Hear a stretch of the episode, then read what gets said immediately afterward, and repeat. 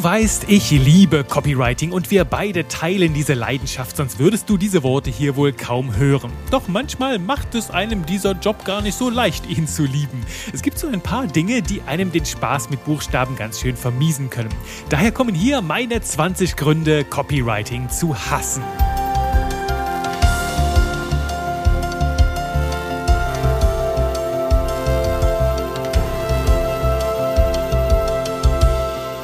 Hallöchen und willkommen zu einer neuen Runde. Spaß. Naja, Spaß mit Buchstaben ist es diese Folge hier nicht. Ich sollte eher sagen zu einer neuen Runde Hass auf Buchstaben. Hier mit mir, Juri Keifens, deinem Trainer für leckeres Copywriting, für knusprige Texte, die verkaufen. Vielleicht erinnerst du dich noch an die Folge 12 vom 24. Dezember 2021, also eine kleine weihnachtliche Folge.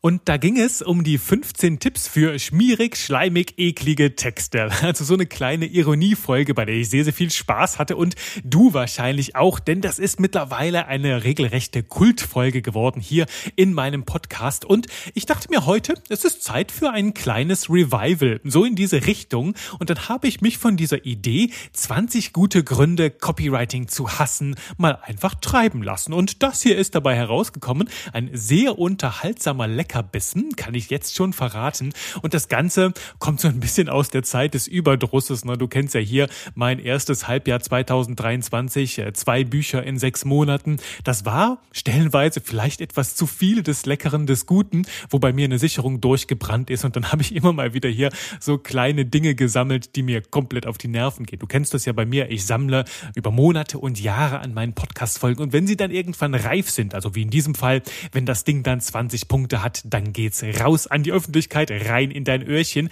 Und jetzt ist es soweit. Lass uns direkt starten mit dem ersten Punkt. Der erste gute Grund, Copywriting zu hassen.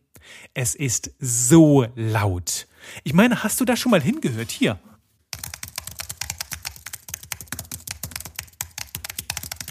Ich meine, wer kann so einen verrückten Lärm aushalten, ohne dabei selbst auf Dauer komplett gaga zu werden? Da darf ich dann gegensteuern mit einem feinen Baldrian-Tee oder ja mit meinem schönen Aromaöl-Diffusor hier ein bisschen Lavendelduft liegt in der Luft und dann ein bisschen schöne Musik anmachen, um das Ganze irgendwie zu überdecken. Copywriting ist schon ein ganz schön lautes Handwerk und nicht nur in der Außenwelt, sondern auch in der Innenwelt. Denn das ist Punkt zwei, zweiter Lärmpunkt, diese ständige Selbst Selbstkritik und der innere Lärm. Vielleicht kennst du das nur jedes Mal, wenn wir etwas schreiben, überfällt uns ein Gefühl, dass es nicht gut genug ist, dass es ach, das Ganze überhaupt gar nicht auf den Kopf trifft. Und ich meine, wer braucht schon diesen ewigen inneren Kritiker? Können wir nicht einfach abschalten, hier so ein bisschen Dunning-Kruger-Effekt hochschalten und uns einfach für so richtig geniale Gockel halten, irgendwie so ein bisschen Next-Level-Bullshit in unsere Texte schreiben und das dann halt einfach groß verkaufen? Ich meine, das können andere doch auch. Warum machen wir uns die Arbeit so schwer? Schwer? Warum tun wir uns diesen inneren Lärm an? Kann es nicht einfach eine innere Stimme geben, die alles gut und bombastisch findet, ne? die alles bejubelt, was wir schreiben, wie so ein überenthusiastischer Cheerleader-Trupp? Das wäre doch mal was. Also das ist der zweite Grund, das Copywriting zu hassen, diese ständige innere Nörgelei, dieser Lärm zwischen unseren beiden Ohren, wenn der sich auch noch paart mit dem Lärm von außen. Boah, unmöglich. Dritter Punkt, die Qual der Wortwahl. Oder könnte ich auch aussprechen, die Qual der Wortwahl. Dann haben wir da einen kleinen Reim drin. Ich meine, es gibt so viele Worte. Es gibt hunderttausende Worte im Deutschen. Und dann suchen wir nach dem einzigen Ding da drin. Das ist tatsächlich wie irgendwo den kleinen Grashalm im Heuhaufen zu finden, den verdorrten Grashalm. Ein Synonym als wäre das nicht gut genug. Warum können wir es nicht einfach mal einfach halten? Also warum sich nicht mal mit tausend Worten zufrieden geben? Ne? Können wir nicht einfach die deutsche Sprache auf tausend Worte begrenzen? Die verwendet jeder und dann hat das Ding ein Ende. Wobei, dann wären wir ja wahrscheinlich arbeitslos. Ne?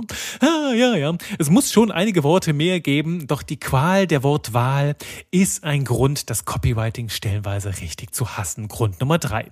Grund Nummer vier trägt den Titel hier auf meiner Mindmap, die Grammatikpolizei. Ich meine, du kennst Menschen, Menschen, diese Menschen, die ständig sich in Konversationen einmischen, um dich darauf hinzuweisen, dass da ein kleiner Grammatikfehler drin ist. Nun, das sind wahrscheinlich meistens so Germanisten, wie ich einer bin, ne? so Klugscheißer, die halt die deutsche Sprache über Jahre studiert haben, bis in ihre Untiefen und dich dann darauf hinweisen, hm, hier solltest du doch lieber klassischerweise den Genitiv einsetzen, statt in diese plumpe Dativkonstruktion zu fallen. Ich meine, wer braucht es? Auch ich habe eine sehr innige, ausgeprägte Liebe zur deutschen Sprache, doch auch die kennt ihre Grenzen. Und mal ehrlich, wir brauchen nicht immer die perfekte Grammatik. Worauf es ankommt, ist die Botschaft. Die sollte rüberkommen mit möglichst viel Herz, mit Pep, Punch und Persönlichkeit. Dann können wir auch die Grammatik einfach mal so hemdsärmlich stehen lassen. Punkt Nummer 5, das Copywriting zu hassen, ist die Angst vor der leeren Seite oder die leere Seite überhaupt. Denn ich meine, mir macht die nicht mehr so viel Angst. Du kennst ja bestimmt schon hier meine Podcast-Folgenserie, meinen Dreiteiler, den legendären rund um das Thema Schreibblockaden lösen und überwinden. Wenn du die gehört hast, ich meine, allein schon den ersten Teil dieser drei Teile, wirst du nie wieder Angst vor dem leeren Blatt haben, aber dann vielleicht die andere Seite davon. Du sitzt vor der leeren Seite und denkst dir, boah, es gibt so viele Dinge, die ich schreiben könnte, so viele Möglichkeiten, einen Text zu starten. Was davon ist die richtige? Und wenn du darüber nicht komplett gaga wirst, dann warst du es wahrscheinlich vorher schon. Punkt Nummer 6. Als wäre unser Handwerk nicht schon schwer genug, muss es noch einen Feind geben, der sie noch schlimmer macht. Die Autokorrektur. Ja, Punkt Nummer 6 ist der ständige Kampf gegen diese Autokorrektur. Ich meine, du schreibst sowas wie Tasse und dann plötzlich steht da Rasse. Oder du schreibst irgendwo einen Punkt, ne, beziehungsweise Punkt, so ein Abkürzungspunkt und dann schreibt das Ding groß danach und du musst überall hinterher rennen, um diese feinen Dinge wieder auszumerzen. Ich weiß, das kann man irgendwo zentral einstellen, aber wer macht das schon? Wer macht sich schon die Mühe, in diese Autokorrektur Feineinstellungen reinzugehen? gehen. Wobei es wäre ja so einfach. Das muss man ja nur einmal machen und das Problem ist für immer gelöst. Aber trotzdem, es nervt. Manchmal entstehen bei dem Ganzen aber auch tiefgründige Themen, wie zum Beispiel bei mir zuletzt bei einer Nachricht, ne, wo ich schreiben sollte, ne, wir treffen uns um 15 Uhr im Büro, woraus mein iPhone dann mal einfach gemacht hat, wir treffen uns um 15 Uhr im Bier im Bier, hm, im belgischen leckeren Starkbier, ob wir da drin baden können. Also das fand ich dann, ist fast so ein freudscher Versprecher, ne? Gibt Einblick in meine tiefsten Sehnsüchte, ne? Darum halt auch so Autokorrekturen wie aus Frieden, Fritz oder Friseur wird dann plötzlich einfach mal eben Fritten. Fritten passen immer, Fritten gehen immer. Und wir dürfen jetzt auch ein bisschen Tempo aufnehmen, damit ich gleich Fritten essen kann. Darum rüber zum Grund Nummer 7 Copywriting zu hassen. Es liegt an der zermürbenden Unendlichkeit. Ich ich meine, so ein Text ist ja niemals irgendwo fertig. Selbst nach der zehnten Überarbeitung gibt es hier noch diesen einen Satz, den kann ich noch anpassen und dann da das Wort ändere ich nochmal und dann ändere ich es wieder zurück und dann stelle ich es an eine andere Stelle und dann doch wieder zurück und dann zwei Minuten später den ganzen Satz einfach löschen und ähm, du kennst das ja, ne? Also diese unendliche Sache gut ist, wenn wir dann wissen, wann das Ding zu Ende ist oder wenn einfach die Deadline so sehr naht, dass wir einfach uns entscheiden müssen, wo das Wort jetzt steht und dann ist gut. Ich meine, die Deadline könnte auch ein Punkt sein, habe ich aber gar nicht mit reingenommen. Nämlich jetzt hier Grund Nummer 8, tödliche Ablenkungen. Da hilft die Deadline vielleicht auch, denn vielleicht kennst du das nur. Ich fange so an zu schreiben, will eben ein Wort nachsehen, ne? also von Word gehe ich dann rüber in meinen Browser und lande dann aber wie durch Zauberhand plötzlich bei LinkedIn, sehe dann Urlaubsbilder von anderen Leuten, schaue mir den Ort genauer an. Hm, das Restaurant sieht ja gut aus, was der da auf dem Teller hat. Wo ist das denn? Da könnte ich vielleicht auch mal hin. Ich öffne meinen Kalender und sehe, oh, da hätte ich vielleicht noch Zeit. Dann checke ich mal eben die Flüge und eine halbe Stunde später ist der Text immer noch da, wo er eben war. Nur ich habe einen neuen Urlaub im Kalender. Tödliche Ablenkungen der Grund Nummer 8 Copywriting zu hassen. Grund Nummer 9 die Kaffeeüberdosis. Ich meine, das ist ja eine Wissenschaft für sich. Wann habe ich genug Kaffee getrunken, genug Kaffee in der Blutbahn und wann geht noch eine Tasse mehr? Das ist so ein tägliches Experiment, das sich immer wiederholt. Ne? Manchmal geht das gut aus, manchmal führt das zu lähmenden Kopfschmerzen. Ein Kaffee zu wenig und die Textrakete zündet nicht richtig, doch ein Kaffee zu viel und ich renne die ganze Zeit mit so Kopfschmerzen, Bauchschmerzen, fühle mich abgeschlagen. Das war dann halt einfach mal ein Käffchen zu zu viel. Und da das Mittelmaß zu finden, den gesunden, runden Weg, das ist bei mir jeden Tag aufs Neue eine Challenge. Kannst mir ja gerne mal sagen, wie du damit umgehst. Ich habe zumindest im Moment einen guten Trick gefunden, dass ich sehr viel mit einem neuen leckeren Tee experimentiere. Da trinke ich dann manchmal lieber ein bisschen mehr Tee statt den zweiten oder zehnten oder 35. Kaffee. Grund Nummer 10, das Copywriting zu hassen, ist die Jagd nach dem perfekten Arbeitsplatz. Zugegeben, früher war aber das bei mir noch ein etwas größeres Thema. Heute bin ich da ein bisschen sesshaft geworden mit meinem Arbeitsplatz. Doch ich kenne ein paar Kolleginnen und Kollegen, bei denen ist das täglich ein ganz, ganz großes Thema. Die fangen dann irgendwie am Küchentisch an zu schreiben, setzen sich dann mit dem Laptop in eine Badewanne, liegen dann plötzlich im Schlafzimmer auf dem Bett und schreiben da. Und weißt du, es ist immer so dieser Gedanke, oh, ich muss nur die perfekte Position finden, dann fließen die perfekten Texte von alleine. Naja, das würde ich mal ein bisschen kritischer betrachten. Aber ich kenne das selbst. Ich suche dann nach der richtigen Lichtposition, mach mal hier eine Lampe an, ah, vielleicht brauche ich mal einen neuen Stuhl, dann beschäftige mich dann eine halbe Stunde mit dem Stuhl und zack, macht der Text immer noch keine Fortschritte. Oder dann halt hier, wie meine ganze, meine, meine ganze Alchemie hier und dann mit der richtigen Musik, dem richtigen Duft in der Luft und so weiter. All das sind meistens nur Vorwände, die Arbeit nicht zu machen, nämlich dich einfach hinzusetzen und zu schreiben. Einfach an den Schreibtisch, an den immer gleichen Platz. Wie heißt es doch so schön, ne? die Amateure experimentieren mit allerhand Techniken, um die Muse anzulocken und die Profis setzen sich einfach immer wieder an den gleichen Tisch und schreiben einfach los und lassen die Muse zu sich kommen. Weiter geht's zu Grund Nummer 11. Der trägt bei mir hier den Namen Gegenbeispielsortierer. Ich meine, es gibt immer irgendjemanden, der genau das Gegenteil von dem denkt, was du schreibst ne? und es dann auch in den Kommentaren oder so mitteilt. Ne? Vielleicht bei LinkedIn oder bei Instagram so ein paar Trolle, die da irgendwie was loslassen müssen. Manchmal frage ich mich echt, was manche Menschen so den ganzen Tag machen. Ey, die nehmen sich dann über Stunden Zeit bei unterschiedlichsten Leuten irgendeine Piep zurücklassen. Und ich frage mich echt, wie man es sich zum Lebensinhalt machen kann, täglich irgendwelchen Müll bei anderen Leuten unter die Kommentare zu posten und sich da in echt fürchterliche Diskussionen zu verzetteln. Ja, sowas gibt's auch und äh, dann freuen wir uns doch ein bisschen mehr, wenn wir wieder in unsere Copywriting-Welt zurückkehren können und diese Kommentare einfach ignorieren können. Mm, und trotzdem bleiben diese Gegenbeispiele doch immer wieder dabei, für insbesondere wenn du ein findiges Händchen hast für Verkauf, kannst du ja irgendwie alles verkaufen, ne? Ob A oder B. Ich könnte jetzt das sagen, aber eigentlich kann ich genauso gut das andere verargumentieren und das ist diese Welt, die manchmal uns um den Verstand bringen können, wenn wir selbst dauernd Gegenbeispiele finden für das, was wir gerade hier geschrieben haben haben. Punkt Nummer 12, Schreibrituale. Die können uns auch um den Verstand bringen. Man kann erst schreiben, wenn die Tasse mit dem Kaffee oder dem Tee genau dort steht, der Stuhl richtig ausgerichtet ist, die Sonne im richtigen Winkel durchs Fenster auf die Tastatur scheint. Und du verstehst schon, was ich meine. Also so ein bisschen eine Steigerung von ähm, der, der Jagd nach dem perfekten Arbeitsplatz. Ne? Das ist so das Schreibritual. Also auch das kann zum Endgegner werden und uns das Leben ziemlich schwer machen. Also hinterfrage deine Rituale ab und an und wie eben schon gesagt, verbiege dich nicht für die Muse, lass die einfach zu dir kommen. Und damit sind wir beim 13. Grund, das Copywriting nicht zu mögen. Das ist nämlich, wenn die Muse zum Stalker wird. Wenn die mitten in der Nacht kommt. Das ist mir dieses Jahr mehrfach passiert bei meinen Buchprojekten. Um drei Uhr, mitten in der Nacht, wo alles schläft, alles ruhig ist, ist plötzlich eine Stimme in mir wach und weckt mich, schüttelt mich wach, meistens mit so ein bisschen Panikgefühlen mit dabei, weil ich eine perfekte Formulierung für einen Satz gefunden habe.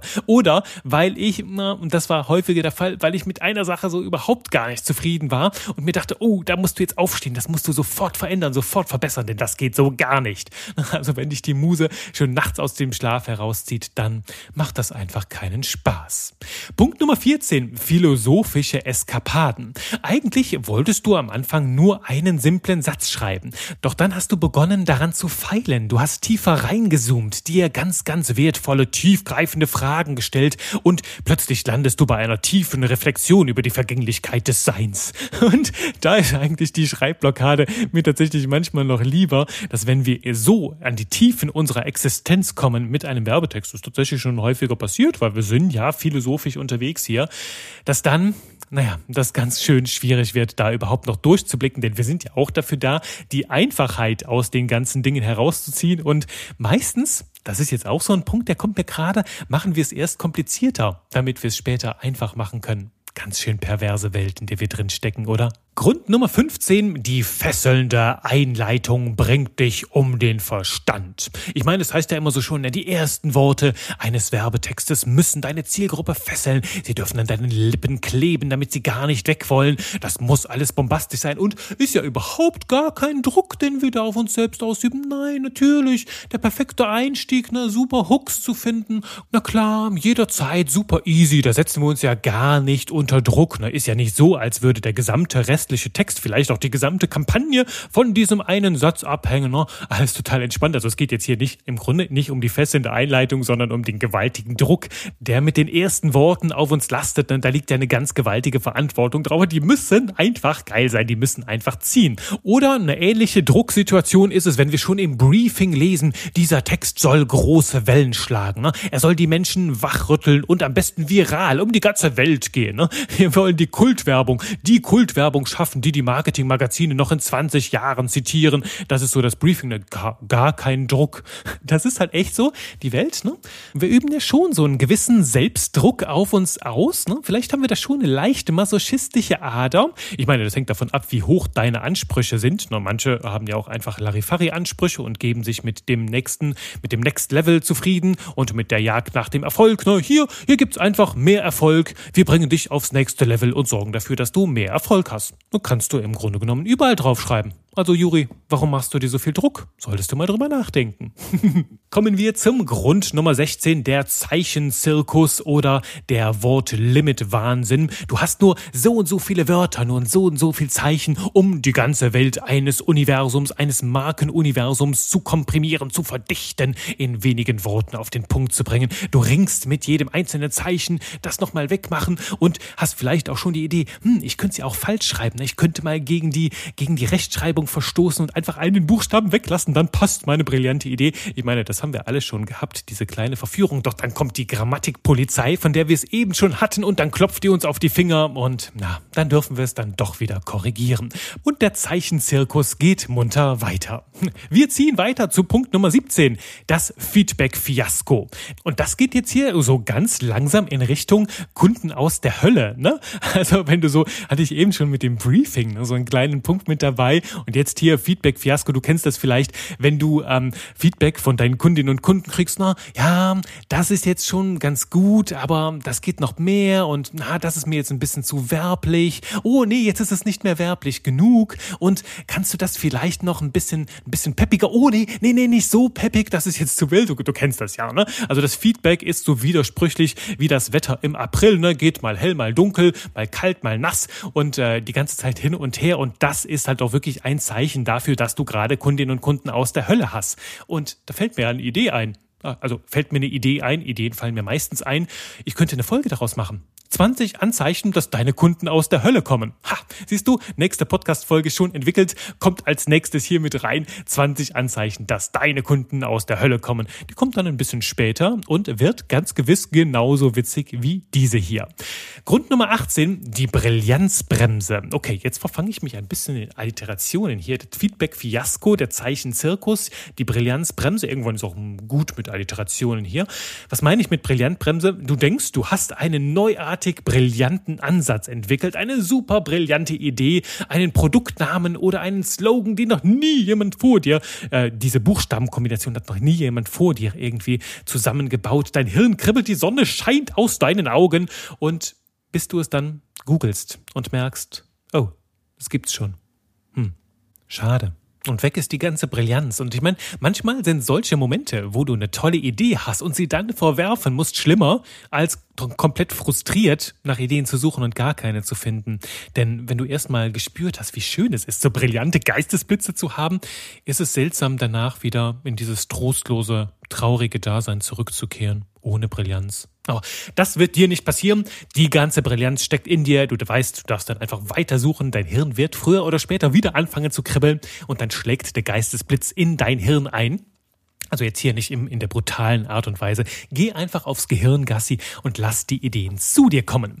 Genau jetzt hier wie den Grund Nummer 19, die Variantentortur. Manchmal haben wir ja das Glück, dass wir Produkte, Dienstleistungen, vielleicht auch Veranstaltungen vermarkten, die regelmäßig wiederkommen, die, dann, die wir dann immer wieder neu auflegen müssen. Und wir haben einmal dafür eine brillante Idee gefunden, ne? vielleicht einfach eine gute Anzeige, einen guten Text, einen guten Teaser und Die Anzeigen laufen dann seit Monaten sehr erfolgreich, doch irgendwann braucht es auch immer mal neue Varianten des Themas, ne, wenn die ein bisschen abgenutzt sind. Und dann dürfen wir ja das gleiche Thema nochmal, aber diesmal bitte auf ganz anders, genauso brillante Art und Weise neu verkleiden wie beim ersten Mal. Und wenn wir das immer wieder tun dürfen, hunderte Male hintereinander, irgendwann, oh, schon wieder das Thema. das ist halt die Variantentortur, dass wir immer wieder Varianten des Gleichen entwickeln und ähm, ja immer wieder neue Ideen finden dürfen, um ein und das gleiche Thema zu vermarkten. Gleichzeitig finde ich das allerdings auch einen sehr schönen Beweis für die Magie der Kreativität, weil ich mich dann immer frage, nicht kann ich jetzt nochmal eine zehnte Idee für dieses Thema finden, sondern würde mich einfach fragen, wie kann ich dieses Thema hier auf 100 verschiedene Art und Weisen lecker aufbereiten und wenn ich dann auf 100 abziele, finde ich garantiert auch eine zehnte. Und wir kommen jetzt zum Finale, zum großen letzten 20. Grund, Copywriting zu hassen, ist nämlich das große Testosterontheater. Ja, großes Testosterontheater drückt sich aus in Superlativen, in dem absoluten Extremen, weil in der Werbewelt, und hier sind wir wieder bei der Lautstärke, alles immer extrem laut ist hier, wir sind die innovativsten, die verrücktesten, die erfolgreichsten und supersten und was auch immer du noch mit alles reinbringen willst. Ne? Dieses extreme, laute Gockelgehabe aus der Copywriting Marketingwelt kann manchmal schon ganz schön anstrengend sein. Ne? Das Produkt ist eigentlich nur eine bessere Version des Vorgängers oder schlimmer noch, eine verbesserte Variante oder eine verschlechterte, verschlimmbesserte Variante des Wettbewerbs. Im Grunde genommen genauso wie alles andere, vielleicht sogar ein bisschen schlechter, aber es muss dann ganz, ganz spannend klingen, außergewöhnlich bombastisch, fulminantital was auch immer, das kann ganz schön schlauchen. Und trotzdem, nach diesen 20 Punkten, nach 20 guten Gründen, das Copywriting zu hassen, ist meine Liebe zum Thema immer noch ungebrochen. Denn ich sag mir ganz ehrlich, ja, ich bin bereit, diese 20 Punkte in Kauf zu nehmen, um weiterzumachen. Denn es gibt, wo es 20 Gründe gibt, das Copywriting zu hassen, gibt es ganz gewiss 20.000 Gründe, das Copywriting zu lieben. Und diese 1000 Folgen, die kommen dann jetzt als nächstes hier im Podcast Texte, die verkaufen. Deine Heimat für leckere Texte, knusprige Copy und jede Menge Spaß mit Buchstaben. Das ist auch bei der nächsten Folge wieder Programm. Bis dahin, schreib lecker und bye bye.